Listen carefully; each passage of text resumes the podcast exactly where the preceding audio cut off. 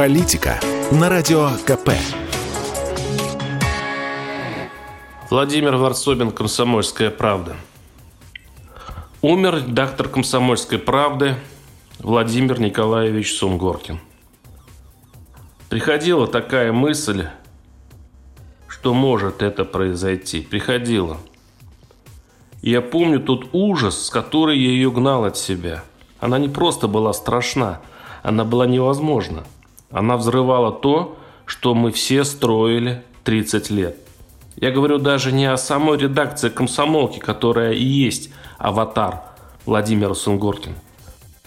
Мы, каждый из нас на фундаменте, чем и был Владимир Николаевич, строили самих себя.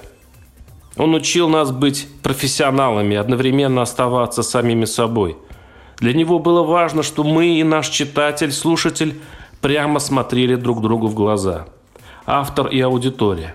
Сунгоркин обожал спор, столкновение мнений. Он был, конечно, из той старой, доброй, еще перестроечной журналистики с ее ярким стилем обращения к читателю и яростным стремлением отыскать во что бы ни было правду.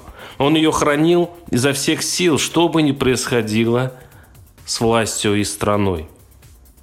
И за это я благодарен Владимиру Николаевичу но более всего за бесценное и редкое нынче качество. Он бесконечно уважал журналиста и бесконечно ценил наш труд, потому что сам прошел путь с обкора времен БАМа до редактора самой большой газеты страны – он, руководитель гигантского холдинга, вычитывал материалы авторов, не просто редактируя их, а беспрерывно улучшая. Для стилистической точности сам великий Сунгоркин переставлял слова, менял их, сам придумывал более точный образ. И видно было, как молодой Сапкор Бама, молодой Сунгоркин крапит над текстом, готовит репортаж для Москвы. Наш главный редактор комсомолки ушел от нас так – по-репортерски. Он просто отправился в трудный поход, как это делал сотню раз.